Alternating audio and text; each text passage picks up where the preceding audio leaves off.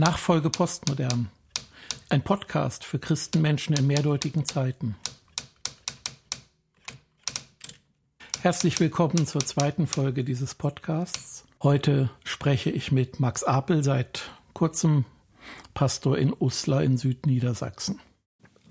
Ja, okay. ähm, weshalb ich gedacht habe, das könnte interessant sein, wenn wir uns darüber unterhalten, welche Chancen sich gerade auch in einer großen Kirche, in einer in Anführungsstrichen immer noch Volkskirche ähm, bieten. Das liegt einfach daran, dass ja die Chance oder die Auswahl in nicht so großstädtischen Gegenden kleiner ist als in Brennpunktregionen, wo man dann also 40, 50 Freikirchen sich aussuchen kann oder so. Das ist hm. in ländlicher Gegend ja noch nicht so. Zum einen und zum anderen ist natürlich die Gruppe derer, die etwas sucht, eine andere als die, die etwas punktuell in Anspruch nimmt. So scheint es mir. Also ob nun zu Weihnachten, zur Kasualie, ähm, zu besonderen sonstigen Anlässen, wo es einfach dazugehört, dass es einen schönen Gottesdienst gibt. Ja, und du meinst, ähm, es gibt in manchen Kirchengemeinden eher die, die vor allem punktuell etwas suchen und in anderen ähm, eher die, die eben dauerhaft etwas suchen?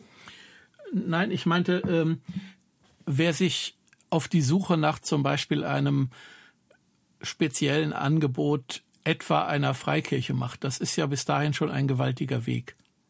Ja. Und ähm, ich könnte mir vorstellen, dass 90 Prozent der Leute diesen Weg überhaupt nicht beschreiten. Ja. Aber trotzdem zum Beispiel mit einem Gottesdienst, den du gestaltest, oder einem Trauergespräch oder dem ja. Konfirmandenunterricht in Kontakt kommen. Und jetzt ja. möchte ich gern von dir hören, ähm, wie du diese Chancen einschätzt, ob ähm, du den Eindruck hast, dass Leute das wertschätzen, dass es gelingt, dass sie andocken, punktuell, dass es Leute gibt, die von der Peripherie zum engeren Kreis hinzurücken. Ist das überhaupt die Absicht oder Intention? Was, ja. was möchtest du? Das ja. Ähm, Also zunächst einmal bin ich jetzt seit guten zwei Wochen hier Pastor in Uslar. Das ist natürlich eine sehr überschaubare Zeit. Und was mir deutlich geworden ist, ist, dass es jetzt zu Corona-Zeiten eine ähm, Gemeinde, Gottesdienstgemeinde von etwa 30 bis 50 oder 60 Menschen gibt. Und die kommen gerne und die sind dabei zusätzlich vielleicht dann über YouTube auch nochmal hier aus dieser Region vielleicht nochmal so viele, beziehungsweise noch zweimal so viele maximal. Das variiert ja und manche bei YouTube sind eben gar nicht auch aus dieser Region. Das ist ja ganz normal. Ähm, da scheint ein Interesse vorhanden zu sein an einem geistlichen Angebot und zwar an gottesdienstlichen Angebot.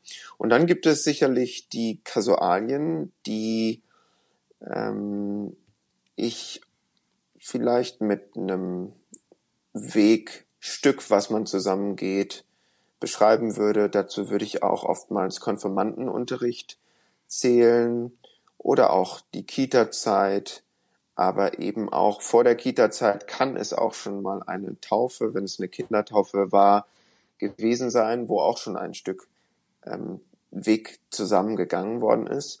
Und dann ergibt sich daraus natürlich eine äh, ein, schon ein, ein längeres Wegstück und lebensgeschichtlich auch etwas Bedeutsames. Es kann ja sein, dass man selber als junge Eltern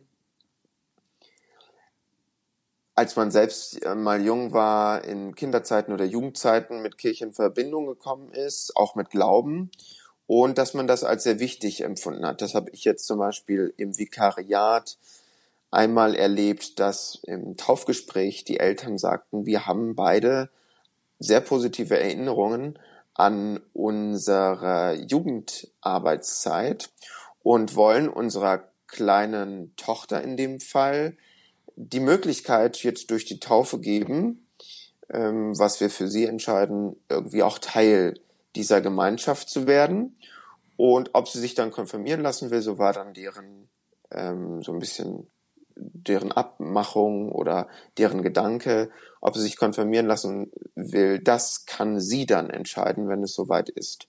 Und wie gesagt, eben ihre Tochter, die war einige Monate erst alt. Und so kamen wir damals ähm, ins Gespräch äh, und hatten wirklich eine schöne Taufe. Und ich hatte den Eindruck, beziehungsweise ich bin sogar, weil die noch nicht verheiratet waren, dieses Jahr auch wollten sie mich zum Beispiel gerne auch als ähm, Pastor oder Vikar haben, der sie dann traut, weil sie dieses Jahr die kirchliche Trauung nun ähm, anstehen hatten für sich. Und ähm, gut, das ging dann nicht, weil ich inzwischen eben nicht mehr in Nienburg im Vikariat bin, sondern nun in Osla Pastor.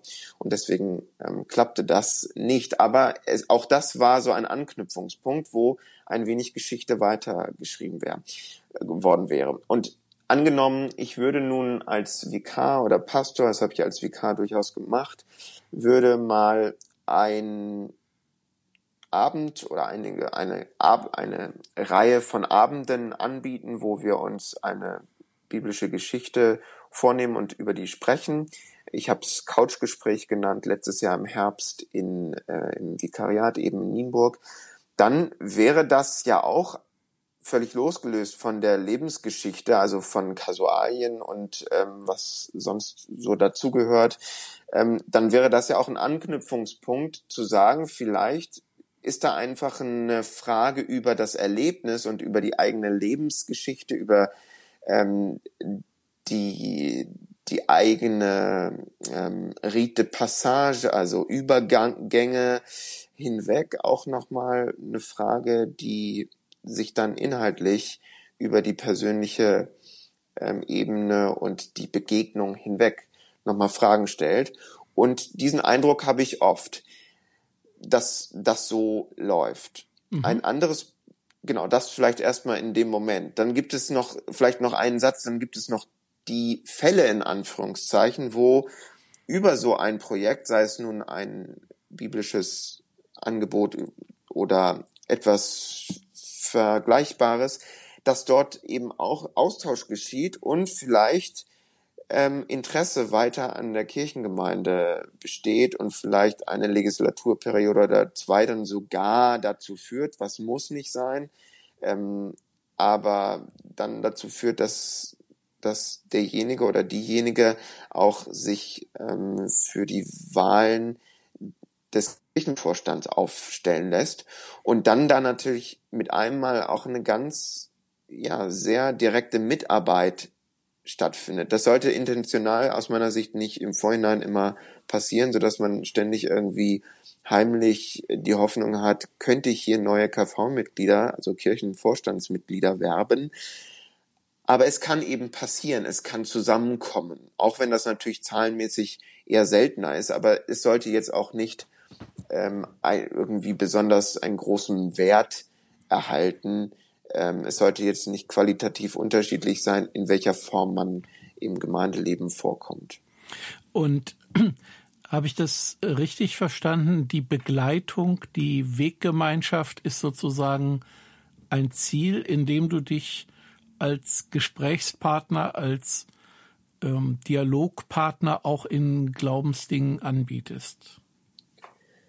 Dazu kann es kommen, denn auch ein Teil eines Gesprächs, sei es nun im Zuge einer Taufe oder einer Trauung oder einer Beerdigung, also die ganz klassischen Kasualien. Ähm, ein Teil kann eben auch sein, auf Glaube zu sprechen zu kommen, auf Religion, auf Vorstellungen von Leben, von neuem Leben, von gemeinsamem Leben, auch von Tod. Und dann kann es dazu kommen. Ähm, für mich ist es wichtig zu gucken, wie passt das individuell.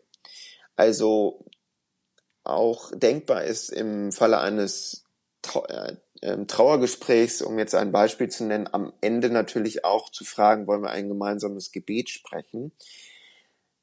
Nur das würde ich nicht als 0815 Ende ähm, betrachten, sondern zu schauen, passt das? Können die sich ja. das vorstellen oder ist es völlig fehl am Platz? Mhm. Und hast du so etwas wie ein Ziel mit den Leuten oder für sie? Also was möchtest du ihnen sein oder bieten oder?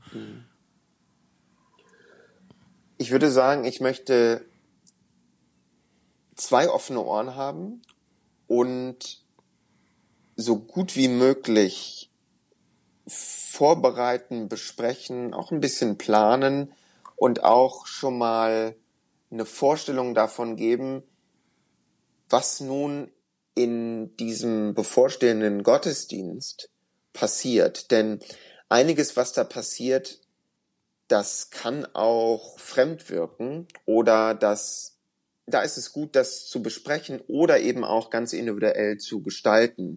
Ein Beispiel wäre wiederum bei einer Beerdigung, was wollen wir eigentlich für ein Lied oder welche Lieder wollen wir spielen? Was passt für Sie als Angehörige eines Verstorbenen, einer Verstorbenen? Oder was mochte dieser Mensch, der da nun beerdigt wird, was mochte der selber? Oder im Falle von Trauungen, ähm, auch dort die Musikfrage, aber auch einzelne Fragen, wie soll die Trauhandlung ablaufen? Da gibt es ja Optionen und das kann dann sehr individuell werden. Und natürlich spielt es auch eine Rolle, wenn es dann um die Ansprache geht. Die kann nämlich auch, oder die, das ist mir auch wichtig, die sollte auch individuell gefärbt sein, so dass man auch mal lachen kann, selbst auf einer Beerdigung, wenn man sich auch dankbar an einen Menschen erinnert, ähm, der natürlich seine ganz, ähm, ganz markigen Seiten vielleicht gehabt hat. Und wenn die auch mal zur Sprache kommen, so dass man vielleicht auch ja dankbar und traurig, aber irgendwie auch ähm, froh zurückschauen kann, dann ist das natürlich schön. Das klappt auch nicht immer. Genau, und das, das ist das eine, das mit dem Klappen. Ähm, da würde ich nämlich sagen, ich kann mir viele Gedanken machen. Ich kann auch ähm, offen an ein Traugespräch, ein Trauergespräch oder ein Taufgespräch rangehen. Aber das mit dem Klappen, das habe ich auch nicht alles in der Hand. Und damit, davon muss ich mich auch frei machen, dass es immer super klappt. Ähm, ich weiß einerseits nicht, was Angehörige oder ähm, Eltern oder eben auch das ähm, im Falle einer Trauung das Paar selbst, was sie nun alles denken im Hinterkopf, im Hinterkopf, ähm, wo ich vielleicht sie es ganz treffe oder wo ich irgendwas auslöse in positiver Hinsicht, aber wo ich vielleicht auch negativ irritiere oder wo sie denken, also nee, das ist irgendwie daneben. Und das, also es gibt eben die Punkte, wo ich denke, da kommt es auch auf ähm, Gottes Wirken drauf an. Ich würde sagen, das ist auch ein Bereich des Heiligen Geistes. Ähm, das ist aber auch eine Entlastung, wenn ich mit dieser Haltung reingehe für mich selbst und mhm. auch eine realistische Einschätzung, weil ich nun auch er erlebe, äh, ich kann nicht alles leisten und hier und da scheitere ich auch, ja. beziehungsweise liege ich daneben. Aber wenn ich das so höre, dann klingt das wie so eine Art guter Reiseleiter durch äh, liturgische Gefilde, oder? Ich finde, das darf es auch sein. Ja, ähm, ja, ja, klar. Ich möchte auch, ja genau, ähm, guter Reiseleiter finde ich schön. Wir hatten als Reflexion im Vikariat zum Beispiel auch Rollen äh, oder als wie sehe ich mich als Pastor? Sehe ich mich vielleicht als Lehrer oder sehe ich mich als ähm, Manager oder sehe ich mich als Hirte oder eher so als Nachbar oder sowas in der Richtung. Und ähm, dazu kann ich vielleicht einen interessanten Punkt nennen. Ähm, Gerne. Dieses, ich meine, Pastor ist natürlich Latein und heißt nichts anderes als Hirte. Das sei schon mal vorausgestellt.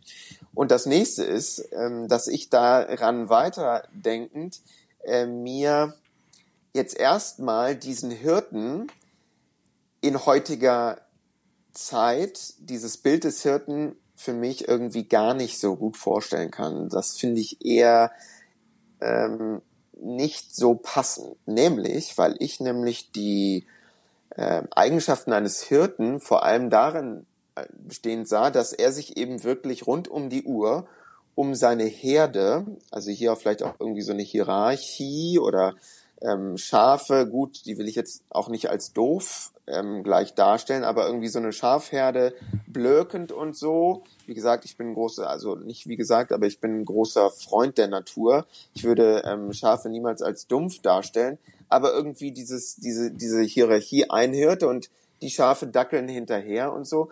Das sah ich oder sehe ich auch ähm, bedingt passend als Bild für Pastordasein, weil ähm, es so einen Anspruch hat von der rundum, oder es klingt so für mich, von der rundum Pflege und ähm, Begleitung, die vielleicht gar nicht gewünscht ist und die auch gar nicht machbar ist vielleicht. Ähm, ja. Einfach von, von dem ähm, alltäglichen Ablauf her. Und dann ähm, hab, bin ich mit einer Kollegin genau darüber ins Gespräch gekommen. Ich habe das vielleicht so ähnlich geschildert wie jetzt eben. Und die sagte, sie könne eben ganz schön viel mit dem Hirtenbild anfangen.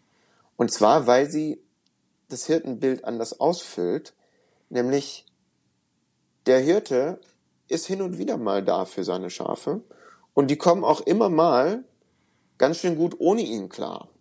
Also es ist mehr so ein punktuelles Dasein, aber eben auch immer Kontakt halten und auch immer wichtig sein in bestimmter, ähm, in bestimmten Phasen, auch in bestimmten Bereichen, aber eben auch mal wieder weg sein. Das hat sich dann bestätigt, als ich nämlich in den letzten Monaten in Göttingen eine Schafherde tatsächlich sah.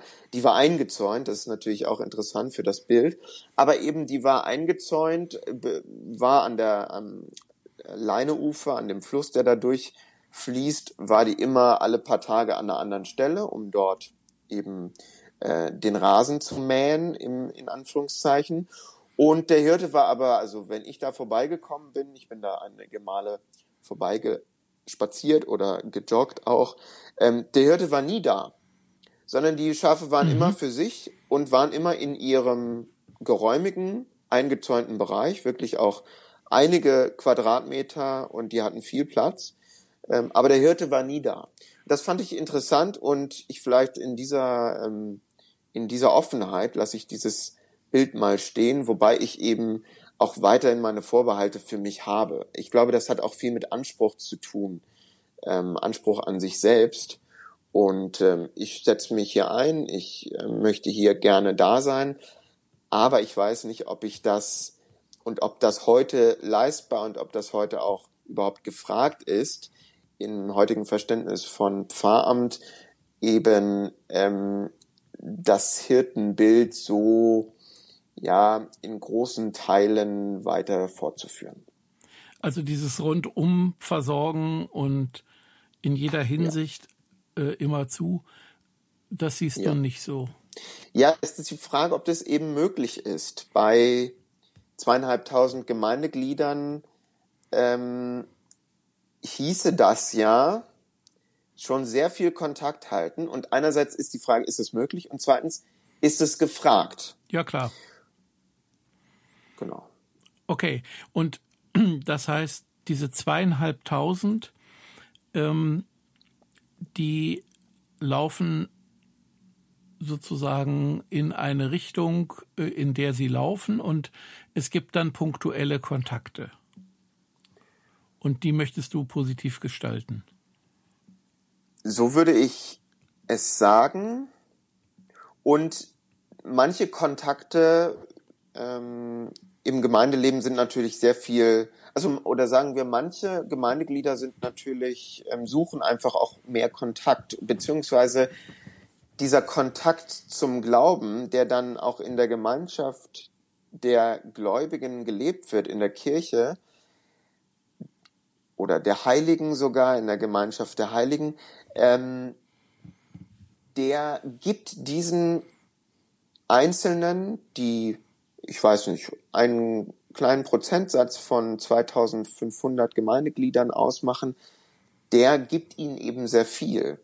Und dann gibt es da ganz unterschiedliche Staffelungen. Also dann gibt es vielleicht auch noch mal ein paar Prozent, die sind mal dabei, die sind vielleicht ähm, vier, fünf Mal im Jahr dabei. Und dann gibt es ja welche, die sind häufiger dabei oder seltener oder alle paar Jahre mal. Mhm. Und und ja, ich, da genau. freust du dich, wenn Kontakt gelingt und wenn es Leute gibt, die ähm, das, was du zu bieten hast, in Anspruch nehmen und ähm, verfolgst aber eben auch nicht den, das Ziel jetzt mit diesen zweieinhalbtausend, also äh, die quasi an jedem Sonntag in den Gottesdienst und möglichst auch noch in irgendeinen Bibel- oder Hauskreis reinzukriegen. Nein, weil so wie du es auch sagst, ähm, das schon eine ganz schöne Aufgabe wäre. ähm, ja, sicher. So in auch in auch in dieser auch in dieser ähm, sagen wir mal Gedrängtheit oder in dieser Konzentriertheit wäre das äh, ist das eine ganz schöne Aufgabe. Aber was glaube ich möglich ist, ist ähm, dass Gespräche entstehen, dass Berührungskontakt, äh, Berührungspunkte entstehen, dass Kirchengemeinde sichtbar wird und das läuft auch erwiesenermaßen manchmal über persönliche oder sehr gut auch über persönliche Kontakte. Und die können ja auch im Supermarkt oder auf der Straße oder beim Spazierengehen ähm, sein. Und zwar, indem man vielleicht einfach Hallo sagt und es inhaltlich einfach ein schönes, kurzes ähm, Hallo gibt. Denn hier und da wird es Artikel in Zeitungen geben über von der Kirchengemeinde. Das ist hier schon jetzt in meiner kurzen Zeit oft vorgekommen. Und den Gemeindebrief gibt es auch. Ja. Und es gibt sicherlich ja auch äh, untereinander Vernetzungen der Gemeindeglieder oder der Menschen hier in Uslar ganz allgemein, die ja auch über vielleicht die Kirchengemeinde sprechen. Also da weiß also das ja heißt nicht nur du triffst jemanden im Supermarkt, Richtig. sondern das kann auch die Mutter aus dem Kindergarten sein, die vom prima Kindergruppenangebot oder irgendwas erzählt, ja. was ihr gerade ja. wichtig geworden ist und ähm, dann in ihrem Umfeld auch etwas weitergibt. Ja, genau. Oder, oder Nachbarn haben jemanden, den ich im Supermarkt treffe, äh, irgendwas erzählt. Also jetzt ganz aktuell wäre, ach, Sie sind der neue Pastor oder sowas. Ja. Äh, und ähm, dann ist das ja, und, und vielleicht gehört diese, gehören diese, gehört die, die von ihren Nachbarn gehört haben, sind vielleicht gar nicht Kirchenmitglieder. Und das ist ja völlig, ähm, ja, das ist klar. ja ein völlig realistisches Szenario. Mhm. Klar. Ähm, und wo ist dann die, also gibt es so etwas wie eine Agenda? Also mal angenommen, die Arbeit wäre irgendwie zu evaluieren irgendwann, und zwar jetzt nicht nur deine, sondern die der Kirchengemeinde. Ähm, wann würdest du sagen, die Arbeit läuft gut?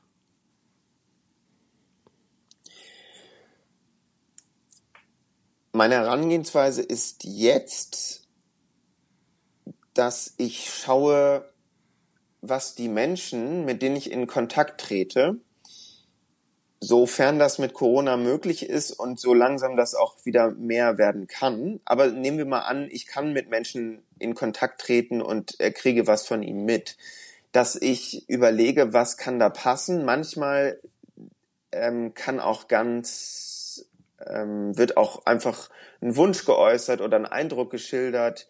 Ähm, das habe ich auch schon während des Vikariats erfahren, dass da vielleicht ein Interesse an sagen wir mal, tatsächlich über biblische Texte ins Gespräch zu kommen, in einer entspannten äh, Atmosphäre, vielleicht auf einer Couch im Gemeindehaus beispielsweise. Und ähm, dann zu gucken, dafür etwas vorzubereiten, dafür einen Raum zu geben.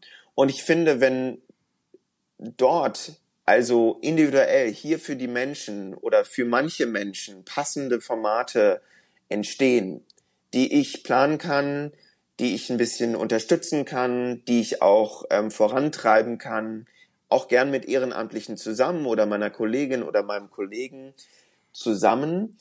Ähm, wenn da wirklich etwas entsteht, was hierfür passt, und hierfür, dafür meine ich für Bedürfnisse von Menschen vor Ort und wo wir gemeinsam auch ein Stück weit Glauben ähm, teilen und darüber auch ins Gespräch kommen, ins Zweifeln, ins, in den Austausch, in die Reflexion, vielleicht auch in den Streit oder in die Auseinandersetzung auf ja auch auf der der ähm, auf der Verstandesebene so eben wie wir hier im Anfang des 21. Jahrhunderts zusammenkommen und äh, mit allem, was wir mitbringen, das wird sich dann, mhm. würde sich dann ganz individuell füllen.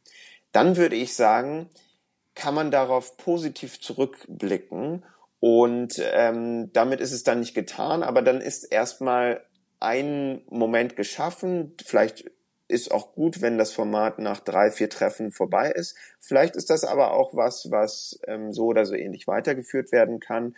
Und dafür offen zu bleiben, das ist mir wichtig. Und was mir auch wichtig ist, ist jetzt meine Erfahrung, klingt ein bisschen banal, aber ähm, trotzdem ähm, ist wichtig, ich glaube, dass Veränderung ein dauerhafter Zustand ist. Es gibt eigentlich nie den Stillstand, wo etwas konserviert wird, sondern wo eigentlich, es gibt eigentlich ständig Veränderungen.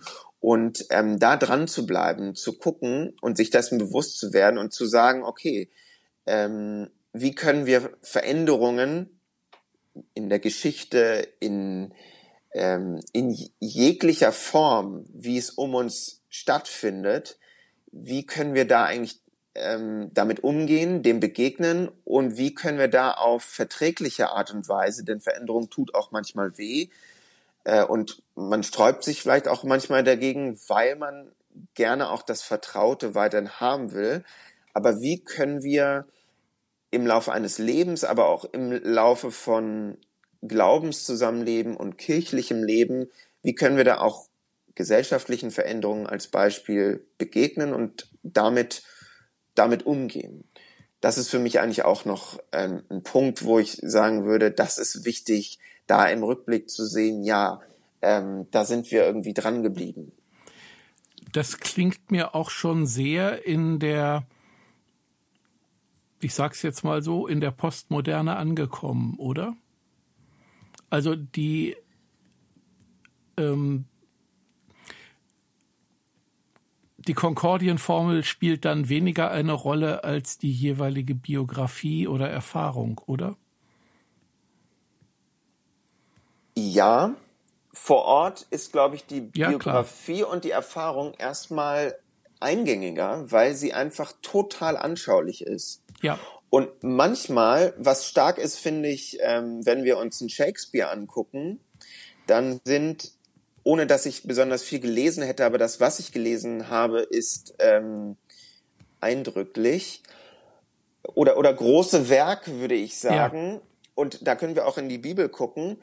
Große Werke sind auch deswegen stark, weil sie den Menschen kennen und weil sie ja. menschliche Züge zwar immer dann beispielhaft verdeutlicht aus der jeweiligen Zeit, in der sie entstanden sind, aber weil sie zum Beispiel menschliche Züge aufnehmen, die auch mal Zeiten überdauern und je und je ähm, reagieren, aber wo sich ein Mensch, wenn er etwas von Shakespeare liest, was einige Jahrhunderte alt ist, doch auch im 21. Jahrhundert wiederfinden kann. Und ähm, Vielleicht trifft das auch auf Bekenntnisschriften oder eben Konkordienformel in deinem Beispiel, trifft das hier und da auch zu. Das heißt, man kann da auch mal reingucken. Und ja, ähm, ja, natürlich ja. sind es Bekenntnistexte. Aber das Ziel ist sozusagen zunächst mal den Bedürfnissen und auch Erfordernissen der Menschen gerecht zu werden und nicht irgendetwas ähm, als Anspruch, was vielleicht schon fast 500 Jahre alt ist. Ja, vielleicht einen Satz noch dazu. Wenn ich manche Predigten schreibe, also jetzt Gottesdienst, und Gottesdienst kann ja auch so erscheinen, als sei es 500 Jahre alt, das muss man dazu sagen. Also da muss man auch vorsichtig sein oder will ich auch vorsichtig sein, ähm, beziehungsweise darauf achten. Aber wenn ich nun eine Predigt schreibe, dann gehen wir da natürlich auch mit Texten um oder gehen auch mal von Texten aus. Die sind eben locker nicht 500 Jahre alt, sondern 2000 Jahre alt oder 2500 Jahre alt. Und ähm, da sehe ich aber dennoch immer oder möchte ich auch weiterhin, das geht jetzt für Ursula vielleicht noch nicht ganz so gut, aber vielleicht möchte ich hier und da in einer Predigt auch vor Augen ähm, haben, dass ich ähm, unbedingt Menschen vor mir habe, die in Usla le leben oder die in meiner jeweiligen Gemeinde leben. Und da kommt es nämlich dann zusammen. Das heißt, ich weiß vielleicht, ohne es natürlich ähm, auszusprechen, an wen ich da denke, aber ich weiß vielleicht von Menschen oder auch von der Situation in Uslein in meinem Fall nun, worum es geht und wie sich auch ein Text ähm, aus unserem, ja, aus dem Wort Gottes, wie sich auch ein Text auf für die Menschen und auf die Menschen in Usla beziehen lässt. Und ähm, da finde ich, da kommt genau das zusammen, was du gesagt hast. Okay. Ja. Also da wird dann das eine und das andere je in Beziehung gesetzt. Ja. Und vielleicht wird dann das eine und das andere miteinander verständlich oder löst etwas aus. Ja, okay. Bei den Hörenden. Ja. Und ähm, wie ist so dieser Anspruch an Volkskirchlichkeit ähm, am gesellschaftlichen Leben, an Feiern und Stadtleben und ähm, all den Nöten und Bedürfnissen der Menschen auch qua Amt oder als Kirchengemeinde jetzt nicht nur auf den Hauptamtlichen bezogen teilzuhaben? Ist das dein Anspruch oder ist das eine Chance? wenn du auf jedem Schützenfest oder ja, wo ja. auch immer dabei bist, ähm, ansprechbar, ähm, vielleicht hm. sogar die Gemeinde selbst irgendwie eine kleine Sache macht oder ja. Ich denke, das ist eine Chance. Ich denke, da wird ähm, da wird Kirche, da werden auch ähm, Menschen, die sich in der Kirche engagieren, wenn man da jetzt nicht nur als äh, Hauptamtlicher, sondern eben gerade auch mit Ehrenamtlichen zusammen in Erscheinung tritt. Ähm, das ist auch, da wird, wird kirchliches Leben geteilt. Ich mhm. weiß gerade für mich noch nicht, wie das sich so zeigen wird hier in Uslar, also wo ich hier einen guten Platz finde. Ich weiß, dass es hier Sportvereine gibt. Ich weiß, dass es hier unterschiedliche kulturelle Angebote gibt, auch ähm, sicherlich Feste.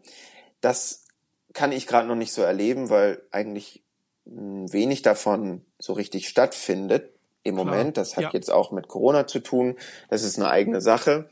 Ähm, und das hat aber auch eben was von hier leben zu tun, indem ich da teilnehme. Also dazu müsste ich noch nicht mal Pastor sein, sondern indem ich dort offen zugehe und einfach neu in Uslar ähm, nach Uslar gezogen bin, äh, könnte ich ja, wenn ich offen an die Sachen rangehe und interessiert bin, aha, was ist das hier eigentlich für ein Literaturkreis beispielsweise? Was gibt es hier für ein kulturelles Angebot? Was gibt es hier für ein Kino? Was gibt es hier für ein Theater?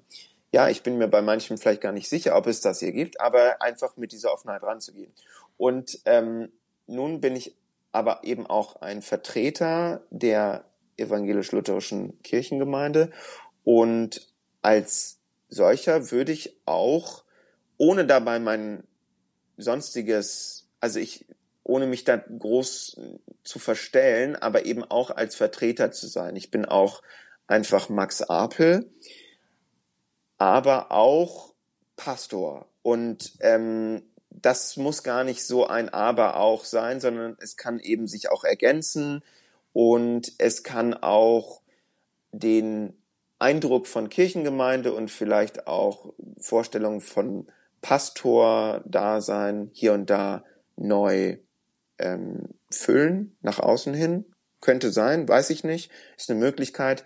Ähm, und wie sich das dann vor Ort wirklich auch praktisch zeigt, das muss ich nochmal einfach jetzt abwarten, aber das wird in den nächsten Monaten so sein. Ich muss aber auch sagen, als ich vor ziemlich genau einem Jahr, es könnte sogar auf den Tag, naja, nicht ganz, aber ziemlich genau einem Jahr im Juni 2019 in Nienburg damals noch als Vikar beim Schützenfest war, beim Königsfrühstück, an Pfingstmontag war das. Das war schon eine ganz neue Erfahrung für mich, weil ich bisher einfach ähm, nicht so sehr der Schützenfestgänger war. Und das so zu erleben, das war einfach auch eine neue eigene Welt.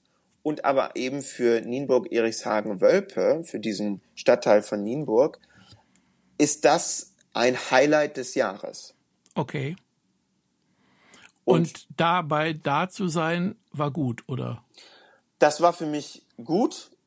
Ich bin auch ganz offen, das war für mich jetzt auch, das war erstmal okay, so für diesen, ähm, für dieses Königsfrühstück und das war eine Veranstaltung von vier Stunden in einem 600 Menschen fassenden riesigen Zelt mit Bühne und Programm, ähm, wo ich auch mit anderen nach vorne gerufen wurde, wo ich vorne auch neben meinem Mentor, dem Pastor vor Ort, eben auch an dem Ehrentisch saß, beste beste Sicht, also wirklich Loge. Der ist dort jedes Jahr und hält auch, weil es immer zu Pfingsten ist, eben auch einen kurzen, kurzweiligen, fünfminütigen Vortrag oder, oder eine kurze Rede, ähm, auch mit Bezug zu Pfingsten.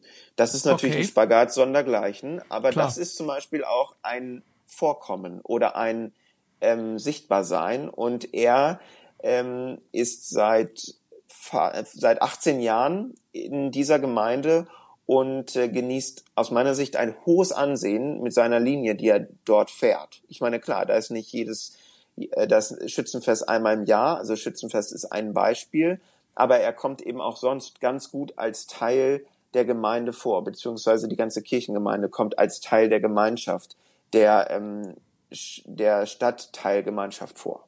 Mhm. Okay.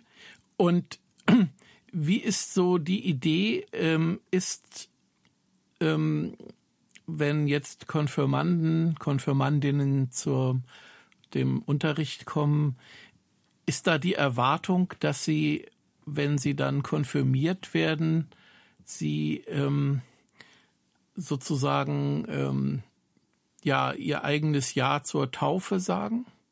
Also jetzt äh, auch meinen?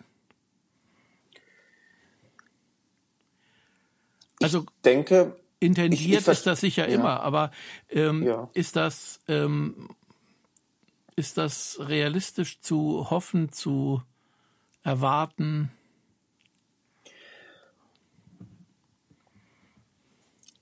Also wenn ich darüber jetzt pauschal etwas sagen würde, dann würde das, glaube ich, auch gelegentlich mh, hm, dann würde ich das von mir selbst auch als Anmaßung hier und da ähm, wahrnehmen, weil ich Folgendes denke. Mir ist wichtig für den Konfi-Unterricht ähm, oder den Konfi-Unterricht eigentlich kurz gesagt, jetzt mal ohne jede Inhalte zu nennen, die dann natürlich auch ähm, vorkommen sollen oder vorzukommen haben, je nach Konfirmandenordnung, aber die gibt es durchaus. Ähm, ist mir wichtig, kurz gesagt, dass dort ein Raum entsteht, in dem die Jugendlichen, und zwar die Jugendlichen in einem Alter von 12, 13, 14 Jahren meistens, einen Raum betreten, in dem sie eben vielleicht gerade nicht in diesen Spannungen von Familie und Schule stehen, in dem, was dort von ihnen hier und da abverlangt oder auch erwartet wird, sondern dass dort ein Raum entsteht, in dem sie wirklich etwas anderes äh, erleben. Und zwar etwas, wo sie jetzt gerade mal nicht ständig Leistung bringen müssen und wo sie auch wirklich über manche Fragen ins Nachdenken kommen können und sich aus, darüber auseinandersetzen können. Wir haben hier in Uslar ein einjähriges Konfirmandenmodell. Mhm. Und gut, ein Jahr ist jetzt einfach eine kürzere Zeit als zwei Jahre, aber auch hier gilt, ähm, der Umfang des Konfirmandenunterrichts soll sich nicht groß unterscheiden, ob nun ein Jahr oder, oder zwei Jahre Modelle oder noch ganz andere Modelle.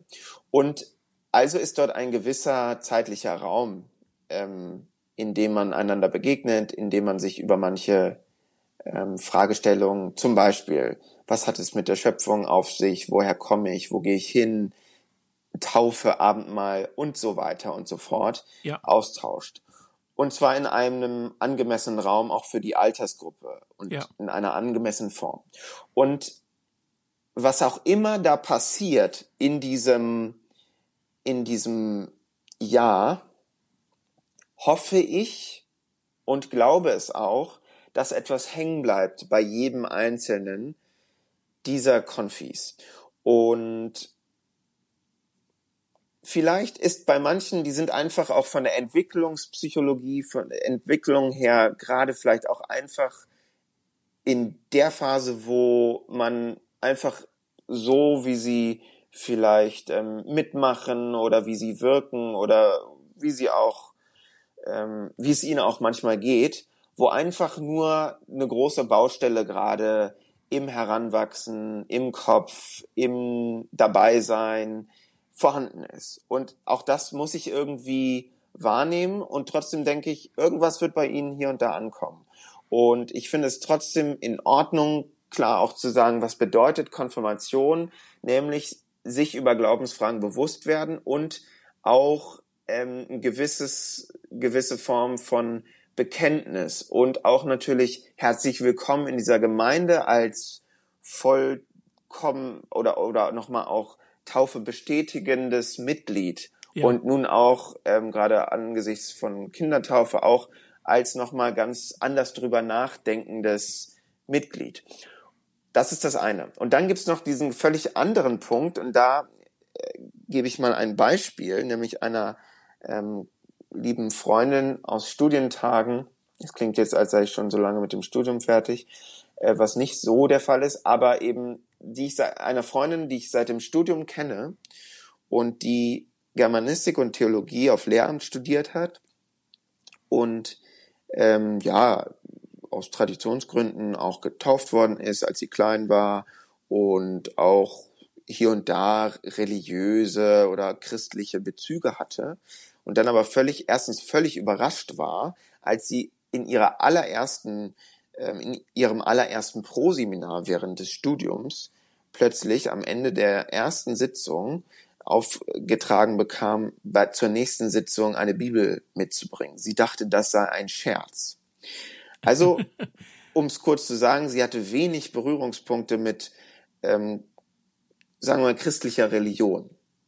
Und dann vergingen die Jahre während des Studiums und sie hat auch einfach, sie ist als Kind getauft worden, sie hat einfach auch so viel, sich so viel darüber auseinandergesetzt, ähm, in Anlehnung an das Studium und dann eben auch darüber hinaus für sie im eigenen Glauben, dass es plötzlich eine Relevanz erhalten hat, die durchaus mhm. ähm, jetzt auch ihr Leben bestimmt. Was ich damit sagen will, ist, dass ich als Mensch ähm, nicht darüber urteilen möchte, ob selbst wenn mal Taufe und Konfirmation gewesen sind, ähm, möchte ich nicht zu einem Urteil kommen, das sagt, dieser junge Mensch, der irgendwo in seiner Entwicklung steht, irgendwo in seiner Biografie, der hat es aber überhaupt nicht ergriffen und bei dem sind Hopfen und Malz verloren, weil es immer wieder, also weil einerseits die Kreativität Gottes, glaube ich, dem entgegensteht, von der ich ja. eben sehr beschränkt beziehungsweise kaum einen Eindruck habe. Und zweitens eben ganz viel passieren kann von Menschen her und zum Glück auch über die Jahrzehnte eines Menschenlebens, wenn es denn so lange dauert, da ganz viel passiert.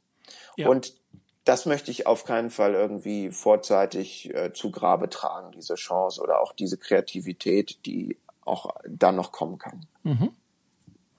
Also ein Angebot, ähm, das den Menschen in ihrem jeweiligen Stand entspricht ja. und das Übrige dann dem Geist Gottes auch überlassen.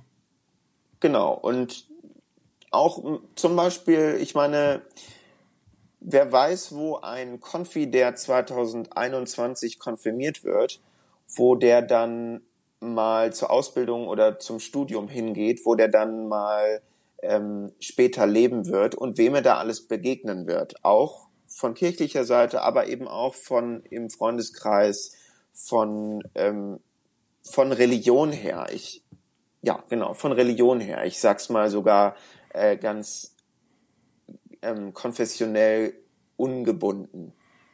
Ja, okay. Erinnert mich an die Schlussszene von Blues Brothers. Dieses Never too late to repent. Ja. ja. Im Knast.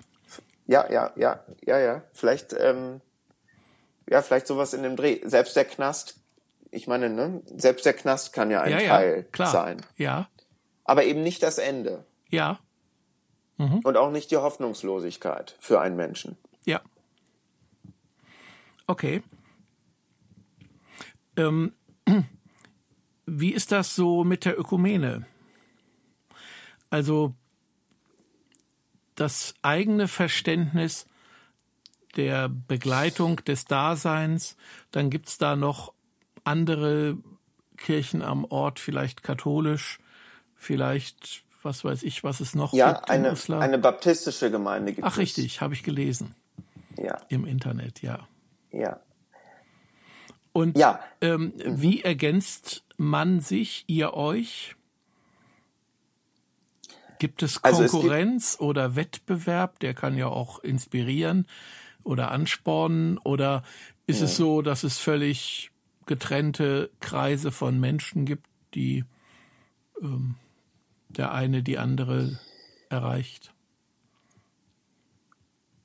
Ähm, das kann ich noch nicht ganz äh, vollständig einschätzen. Zu meiner Ordination, die jetzt eine gute Woche her ist, ähm, waren auch, war auf jeden Fall auch der Pastor der baptistischen Gemeinde eingeladen, der ähm, verhindert war und sehr freundlich geschrieben hat mit Glückwünschen. Mhm.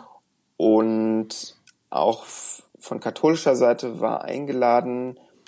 Ähm, hier in Uslar ist es so, dass seit kurzem es keinen Pfarrer mehr vor Ort gibt, äh, keinen Priester mehr vor Ort gibt in der katholischen Gemeinde, sondern das glaube ich aus Einbeck, was durchaus, ich glaube, 20, 25 Kilometer entfernt ist, ähm, nun ein Priester zuständig ist für Uslar. Und das ist natürlich ein wirklich auch, ähm, ja, ich finde es schon ein, ein schwieriger, sehr herausfordernder äh, Stand für die katholische Gemeinde hier vor Ort, würde ich sagen. Das ist erstmal so das. Ähm, was es an äh, ökumenischem Leben auf jeden Fall gibt, ist, das ist, soweit ich das weiß, gibt es eine gemeinsame Andacht, ähm, nämlich zu Pfingstmontag auch gerade gewesen. Das war der 1. Juni. Und dazu gab es auch dieses Jahr eine ökumenische Videoandacht, die, mhm. wo zum Beispiel der ähm, Pastor der baptistischen Gemeinde auch für die Aufzeichnung seines Teils dieser Andacht auch in die evangelisch-lutherische Kirche gekommen ist, um dort seine glaube, genau, ich glaube, seine Ansprache, ja, also seine Predigt zu sprechen und auf Video aufzunehmen, kann man bei YouTube auch sehen. Die ganzen zusammengeschnittenen ähm, Teile, die dann eine Andacht, eine stimmige Andacht ergeben. Und das weitere ökumenische Leben, ähm, ich glaube, da gab es auch mal mehr Kontakte und das ist eventuell ein bisschen weniger geworden und wird aber auch Teil meiner Arbeit sein. Da möchte ich gerne ähm, die Kontakte suchen. Und das wäre zum Beispiel auch einfach mal, der Einstieg wäre, in den baptistischen Gottesdienst zu gehen. Also so denke ich jetzt ganz ähm, mhm. praktisch, um da ranzugehen und mich natürlich dann auch vorzustellen an gegebener Stelle, vielleicht beim Pastor oder bei den Menschen, äh, mit den Menschen vielleicht im Anschluss an den Gottesdienst hier und da ins Gespräch zu kommen. Ja, alles klar. Unter den derzeitigen Rahmenbedingungen mit Abstand und. Selbstverständlich, ja. Ja, ja. ja. Das erschwert das ja dann doch etwas. Ja, und das erschwert auch das Kennenlernen von, stell dir vor, ähm, wir haben hier fünf Kapellengemeinden um Uslar rum ja. und die haben auch nochmal kleine Kapellenvorstände. Da tagt man nicht einmal im Monat wie hier mit dem Kirchenvorstand, aber da sollte man auch einmal im Quartal auf jeden Fall zum Austausch hinkommen und ähm, gucken, was ist dran und was wünschen Sie sich, was wünscht ihr euch? Und auch da jetzt den ersten Kontakt aufzunehmen, auch in der eigenen Gemeinde, ähm, da bin ich gerade dran zu überlegen, ja, können wir uns mal bei gutem Wetter auf einen entspannten, distanzierten Spaziergang oder auf ein Treffen im Garten mit, äh, mit Abstand ähm, doch treffen, vielleicht mit vier Kapellenvorständen. Das sind es, das ist so meistens die Zahl, manchmal auch ein paar mehr, aber irgendwie so in dem also Dreh. Also vier Leute von einer Kapelle, oder? Genau, vier, ja. Ja. vier Leute. Manch, in manchen Kapellen ähm, sind es auch sechs vielleicht, aber jedenfalls trotzdem jetzt zusammenzukommen und ja. ähm, sich im Garten bei schönem Wetter äh, mit Abstand hinzusetzen und einfach ein wenig von sich zu erzählen, aber eben auch zu fragen, äh, was mögen Sie oder was ist Ihnen wichtig? Was ist Ihnen wichtig hier im Gemeindeleben? Mhm. Ähm, und ich meine, normalerweise ähm, findet eben auch einmal pro Monat in jeder dieser Kapellen Gottesdienst statt. Ja. Und weil die wunderbar schnuckelig sind und liebevoll gestaltet, aber eben viel zu klein, um da drin im Moment unter Abstandsbedingungen Gottesdienst zu feiern, findet das im Moment auch nicht statt. Und deswegen ist vielleicht ein offenes Ohr und auch diese Möglichkeit des Zusammenkommens äh, unter den gegebenen ja, ähm, ähm, Abstandsregelungen äh, umso wichtiger. Und das ist zum Beispiel jetzt einer der ähm, nächsten Schritte, die ich gerne gehen möchte. Und da, klar, das ist, ähm, Ökumene steht dann auch noch an. Ja. Also das klingt jetzt ja, so technisch, ja, ja, aber klar. ist ein Punkt. Klar, aber ich meine, das eine und das andere wird schon kommen zu gegebener Zeit. Ähm, wie viele Leute gehören insgesamt zu der Gemeinde jetzt dazu? Wie viele Mitglieder mit den Kapellen? Ja, soweit ich weiß, sind es etwas über 5000 weshalb wir zwei Stellen hier haben, weil eine etwa eine 100% Stelle umfasst etwa 2500 Gemeindeglieder und im Moment hat eine Stiftung noch meine dritte Pfarrstelle, ähm, solange der Kollege, der Ende des Jahres etwa in den Ruhestand geht, da ist, gibt es also eine, eine Drittbesetzung, das bin ich und ich übernehme dann die, die äh, zweite Stelle, beziehungsweise es werden dann künftig zwei Stellen sein, sobald der Kollege in den Ruhestand gegangen ist, so dass dann eine Kollegin und ich in Anführungszeichen übrig bleiben, beziehungsweise perspektivisch einfach hier zusammenarbeiten einerseits und andererseits auch unsere eigenen Bereiche haben. Okay. Und ähm, die Aufteilung der Arbeit? Ist das nach Wohnbezirken oder nach ähm, der eine macht Jugend, der andere Seniorenarbeit oder wie, wie, ja. wie läuft das? Sowohl als auch. Einerseits, wenn es um Beerdigungen geht, das kann ich jetzt schon sicher sagen, ist es ein wenig nach Wohnbezirken aufgeteilt. Andererseits hat meine Kollegin äh, vor einigen Jahren schon den diakonischen Laden gestartet, Jacke wie Hose. Und das ist ein diakonisch, also eine diakonische Ausrichtung der Gemeinde in dem Bereich, wo sie mit einem Team aus Ehrenamtlichen, vor allem ich glaube, ja, Verkäuferinnen eben einen großen, sehr gefragten und gut laufenden Laden mit guter Kleidung, liebevoll ähm, dort auch oder ganz ganz toll auch gestaltet. Der Laden ist auch gerade noch mal innerhalb von der Innenstadt hier umgezogen und hat gerade wieder eröffnet ähm, mit toll gestalteten Schaufenstern.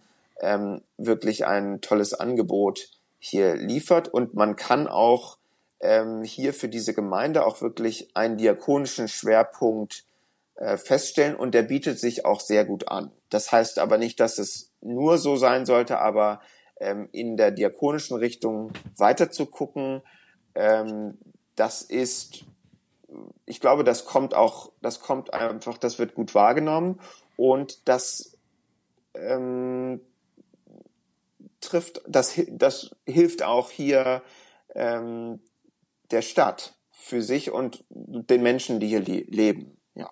Mhm. Jetzt noch ein Nachsatz. Es gibt ähm, die Jugendarbeit und die wird getragen von der Diakonin von einer der drei Kreisjugenddiakoninnen. Und gehört also hiermit zur Gemeinde, aber eben auch zum Kirchenkreis. Also ist eher ähm, Sache des Kirchenkreises, aber mir ist schon auch sehr daran gelegen, ähm, auch dort vorzukommen. In Jugendgottesdiensten, die einmal im Monat, wenn nicht gerade Corona ist, auch analog stattfinden, ähm, ist es mir auch wichtig, auch dort mich hier und da einzubringen oder zu gucken, wo können wir gemeinsam was ähm, machen. Ja, also Kreisjugendwartin, so ist das. Mhm. Sie, sie ist Diakonin und es ja. heißt Kreisjugendwartin. Okay.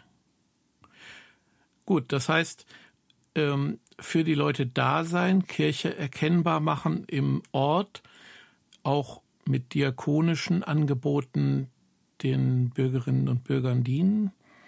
Soweit verstanden. Und ansonsten hängt ob mehr passiert von den Leuten und letztlich Gottes Geist ab. Ist das richtig? Ja, ja. Mhm.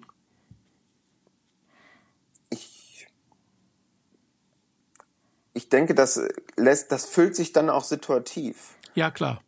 Mhm, genau. Also das, das hast du ja auch, das meinst du damit ja auch. Genau. Und ähm, das kann eben dann auch ganz schön weitergehen. Ja. Und ähm, ja.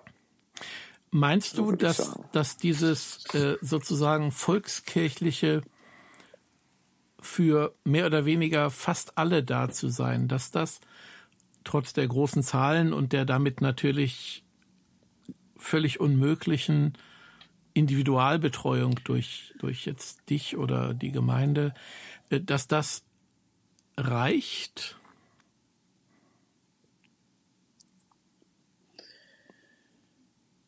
Also das hast du natürlich nicht in der Hand, oder? Ja, die, die Frage ist jetzt, ähm, wann ist das Reichen gegeben oder wann ist das Reichen erreicht? Wann reicht's? Ja, also die eine Frage ist natürlich aus Sicht der Leute, die äh, gemeint sind. Also mhm. und wahrscheinlich reicht es denen so. Vielleicht wäre das wäre schön. 20 Ich hoffe, mehr. Sie melden sich, wenn es Ihnen nicht reicht. Oder Sie ähm, sagen, ähm, wollen wir nicht noch mal was anderes? Ich glaube, in der Richtung müssen wir, in der, in der Richtung müssen wir hier noch mal weiterdenken. Ähm, ist da nicht was zu machen? Wollen wir da nicht noch mehr machen? Das mhm. würde ich mir natürlich wünschen. Das ist nämlich dann letztlich ein Engagement und auch ein sich einbringen noch mal richtig äh, und auch ein Ausschöpfen der Möglichkeiten. Klar. Ähm, ich sag mal so, wir haben hier anderthalb Pastoren für 220 Gemeindeglieder. Ja. Ähm, und seit kurzem sind es fast anderthalb, also 1,45. Ähm, mhm. und das liegt eben auch daran, dass es eine gewisse Überforderung gab mhm. für den einen, der die Arbeit vorher alleine machte. Ähm, also wenn ich mir das jetzt mal zehn vorstelle, dann würden bei uns die Leute auf die Barrikaden gehen. Ja. Also um, denen reichte es nicht, sage ich jetzt mal. Ja, ja, ja. Ähm, da ist jetzt die Frage, was, was sind Erwartungen und genau. was sind Vorstellungen, glaube ich. Das spielt einfach auch eine, eine Rolle. Ja. Und um auf deine Frage nach der Volkskirche zurückzukommen. Genau.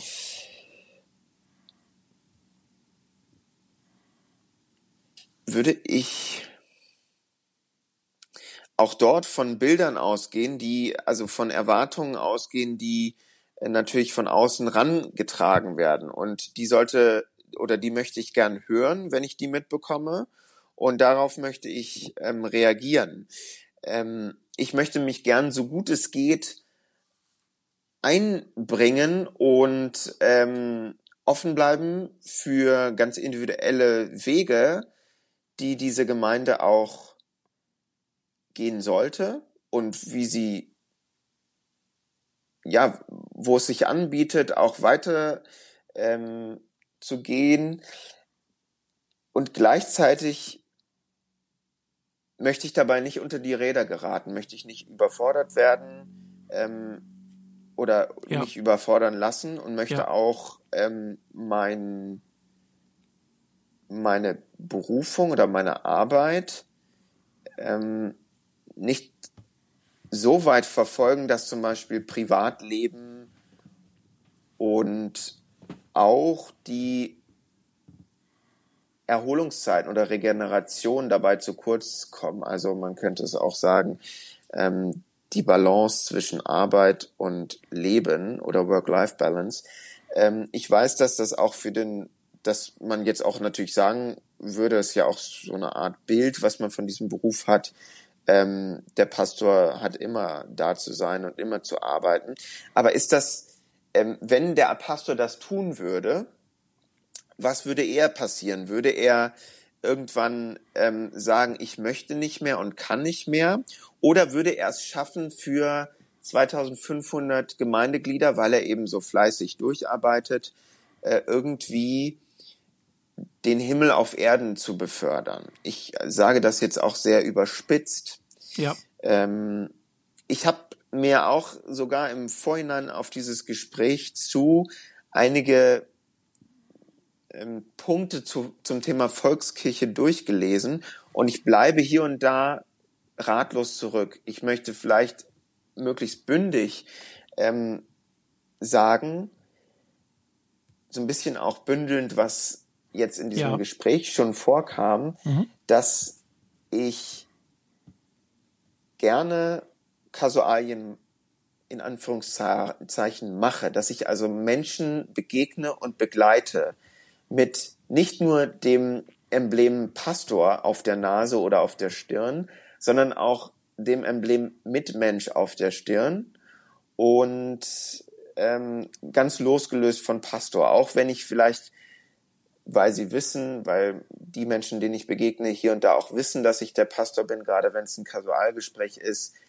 natürlich wissen, okay, das ist ein Pastor, aber trotzdem, dass ich da auch als Mensch durchscheine und vielleicht manches auch anders mache oder eben gerade nicht so pastoral oder in deren Vorstellung pastoral erscheine. Und ich möchte da mit dem Besten, was ich kann und wie es dann eben in der jeweiligen Situation zusammenkommt, möchte ich für sie da sein. Mhm. Und da würde ich sagen, ist das auch in Ordnung, Volkskirche so zu sagen, so mh, hm, mehrdeutig oder uneindeutig ich diesen Begriff auch hier und da finde. Und auf der anderen Seite möchte ich dann offen bleiben und gucken, wo sind Ressourcen da, wo sind Kapazitäten da, wo ist Bedarf da. Und dort dann jeweils und immer wieder aufs Neue zu gucken, da möchten wir was machen, da stellen wir was zusammen auf die Beine, das lassen wir laufen und vielleicht ist es nach sechs, sieben, acht Mal treffen oder stattfinden, in Ordnung. Und dann hat es seine Zeit gehabt und dann wird dort auch wieder Ressource frei, indem wir etwas lassen. Und dafür wird vielleicht dann woanders etwas Passenderes wieder neu. Und ich glaube, das ist eine realistische Herangehensweise, ohne zu überfordern. Und wenn jetzt aber einer sagt, okay, das ist nicht mehr Volkskirche, dann, dann ähm, muss ich sagen, gut, dann ist es eben für dich oder für sie keine Volkskirche an dieser Stelle mehr. Aber für mich ist es eine realistische Ausfüllung mhm. nach zwei Wochen im Pfarramt. Ja, ja. Also alles sehr relativ und alles sehr, ähm, ich sage mal 17. Juni 2020. Ähm, aber dann ist es eine realistische Ausfüllung und auch realistisch machbare Herausforderung dieses Berufs, dieser Berufung des Pastorendaseins. Ja, wunderbar. Schönes Schlusswort. Also ich bin gespannt, wie sich das sozusagen vielleicht nach einem Jahr in der Praxis dann erweist. Ja. Was davon sich hat umsetzen lassen. Ähm, aber also die Chance ist ja, mehr Menschen zu begegnen, die sonst vielleicht nie auf die Idee kämen, ähm, Gemeinde zu suchen, wenn sie nicht irgendwie punktuell dazugehörten und das auch wahrnehmen. An Wendepunkten ihres Lebens, anlässlich ja. von Kindern, die mit Kirche Kontakt haben und so weiter. Ja. Mhm. Mit der Chance, dass es mehr oder anderes für sie werden darf und kann. Genau. Und dazu kann natürlich auch, also das offene Hingucken oder Hinhören kann beispielsweise bedeuten, ich weiß gar nicht, wie es hier in dem Fall ist, aber nehmen wir mal an, es gibt einfach ähm, viele junge Eltern. Dann ist natürlich Kinderkirche oder auch einmal ein, ja, ein, ein Austausch ähm, über Taufe hinaus, wenn es Kindertaufen gibt, über äh, Kindertaufe hinaus ein offenes Ohr oder so, ähm, ein passendes Format natürlich denkbar. Ja. Das ist klar. Ne? Ja. Also oder da kann da kann es dann losgehen und das kann natürlich genau das mehr als diese Taufe sein und dann sieht man sich eben nicht erst das nächste Mal. Das ist jetzt natürlich auch sehr pauschal gesagt und so will ich es eigentlich Klar. auch gar nicht sagen, aber jetzt für diesen, für, für diesen Punkt vielleicht, dann sehen wir uns vielleicht auch mal eher als ähm, zum Einschulungsgottesdienst wieder in der Kirche oder, oder, oder zu ähm, zum oder, kleinen oder, Geschwister. Ja, genau. Oder auch, ähm, ich meine, es gibt ja noch andere Kitas als hier die kirchliche. Das heißt, äh, vielleicht sieht, sieht man sich auch in der Kita gar nicht. Ne? Und das darf ja auch gut so sein. Aber ähm, wie gesagt, es gibt vielleicht dann eben auch ein eben ganz, sagen wir mal, Alters, altersgruppenbezogenes Angebot.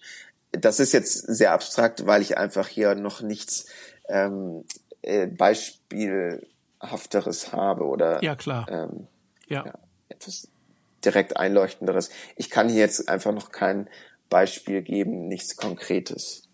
Ja. Ja. Alles klar. Erstmal danke ich. Gern. Vielen Dank fürs Zuhören bei Nachfolge Postmodern. Weitere Informationen finden Sie im Internet unter www.nachfolge-postmodern.de.